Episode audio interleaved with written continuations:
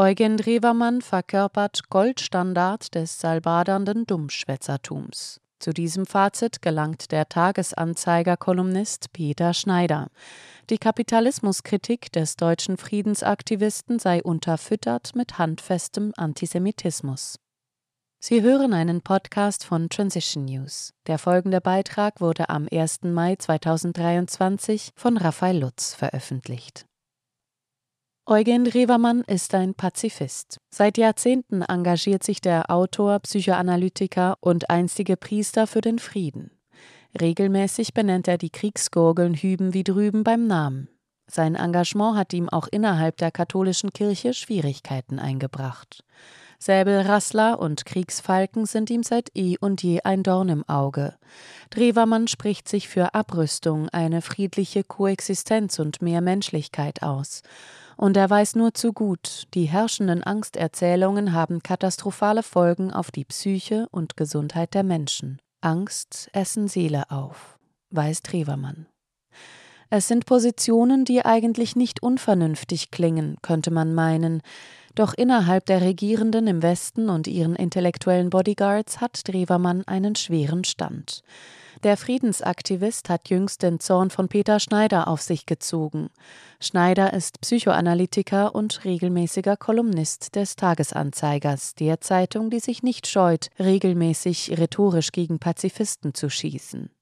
Drewermann sei der Goldstandard des salbadernden Dummschwätzertums, schrieb der Psychoanalytiker unlängst in einer Kolumne, in der er gegen alle möglichen Intellektuellen und Politiker wetterte und Noam Chomsky als Pendant eines gutmeinenden Hans Dampfs in allen Gassen wie unseren guten Jean Ziegler betitelte.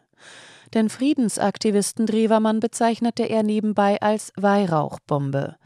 Die Polemik führte dazu, dass ein Leser des Tagesanzeigers Schneider aufforderte, seine Schmähkritik näher zu begründen. Eine schwierige Aufgabe für Schneider, denn Drewermann salbadere schon seit Jahrzehnten vor sich hin. Und Schneider weiß auch, der Friedensaktivist Drewermann mache sich offenbar antisemitische Gedanken zu eigen. Denn seine Kapitalismuskritik sei unterfüttert mit handfestem Antisemitismus. Als Beleg dafür führt Schneider folgenden Satz von Drewermann an. In der Stellung des Christentums zur Problematik der Umwelt zeigt sich mehr und mehr, dass das Christentum aufgrund seiner spezifisch semitischen jüdischen Geistesart einen außerordentlich gewalttätigen und rücksichtslosen Charakter an sich trägt. Erwischt. Kritik am Christentum? Das geht gar nicht, da dieses letztlich aus dem Judentum entstanden ist und entsprechend auch jüdische Elemente in sich trägt. Doch schlimmer noch, Laut Schneider ist Revermann auch noch ein heimlicher Sympathisant von Terroristen. Zumindest diesen Eindruck lässt Schneider erwecken. Denn über die Anschläge vom 11. September 2001 soll er einst gesagt haben: Terrorismus ist die Waffe der Unterlegenen. Er ist eine Ersatzsprache für Zielsetzungen und Forderungen, die allzu lange überhört wurden. Und auch heute verbreitet Riewermann noch eine Menge Schwachsinn. An der Ostermarschkundgebung in Bremen in diesem Jahr soll der Pazifist Putin Propaganda betrieben haben. Er sprach dort für den Frieden und gegen den Krieg, für die Verständigung und gegen die Feindpropaganda, womit er nicht die russische Propaganda meint, sondern die Propaganda für einen Siegfrieden der Ukraine, weiß Schneider. Das Fass zum Überlaufen brachte Drewermann in den Augen von Schneider jedoch, weil er so dreist gewesen sei, die Frage zu stellen, ob die USA respektive der Westen heute eigentlich viel anders als Hitler sei.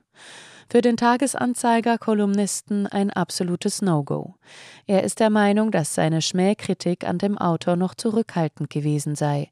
Schneider schließt ab, da stehe ich nun und kann nicht anders, als meine Charakterisierung Drewermanns eher sehr milde zu finden.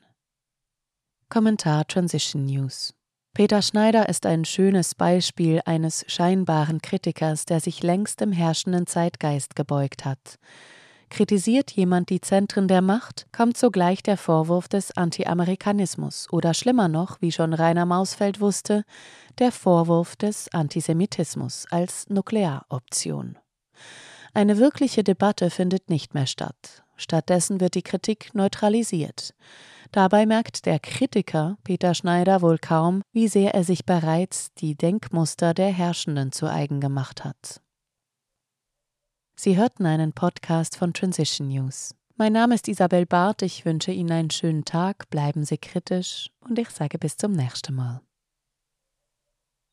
Dieser Podcast konnte nur entstehen, weil zahlreiche Leserinnen und Leser Transition News regelmäßig durch Spenden unterstützen. Wenn auch Sie uns unterstützen wollen, klicken Sie den entsprechenden Button auf unserer Webseite an. Vielen Dank und merci vielmal.